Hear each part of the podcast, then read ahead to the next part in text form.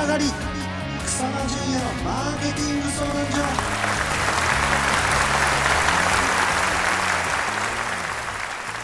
この番組は業績アップに必要なマーケティングスキルを楽しく吸収できるビジネスバラエティ番組です。お相手は所長の草間と、アシスタントのなっちゃんです。はいなちゃん、今回は、はい。先月発売された草間所長の月100万レシピの中から、はいブランド力を強化するはいはいはいはいはいっていうのがあったと思うんですけど、それを詳しく、なるほど、ブランド力を強化ね。はい。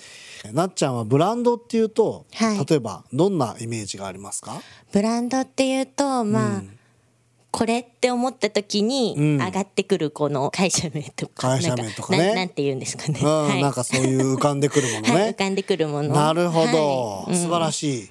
合ってます？いい合ってるまあ あの間違ってるとかいろいろはないんだけれども、はその定義をあの合わせていこうっていうところから始めると、はいまあそれでいいと思いますそれでいいと思います。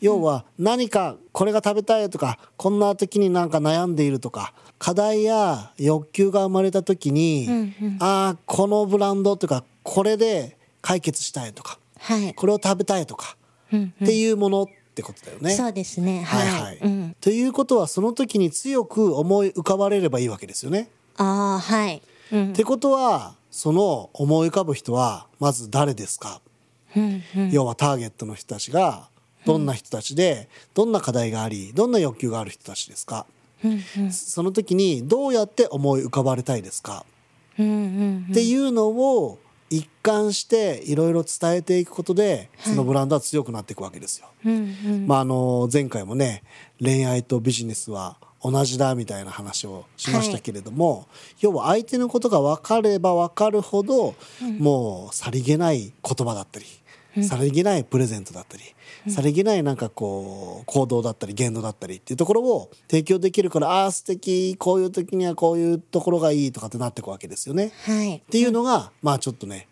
答えになります。はい。はい、うんということでなっちゃんも常にそこを考えてですね一貫していろんな言動を合わせていくことで、えーこの強いブランドになっていくと思いますのでぜひぜひまたあの聞いてる方々もちょっと考えてみてくださいそれではなっちゃんいつものあれをお願いしますはい。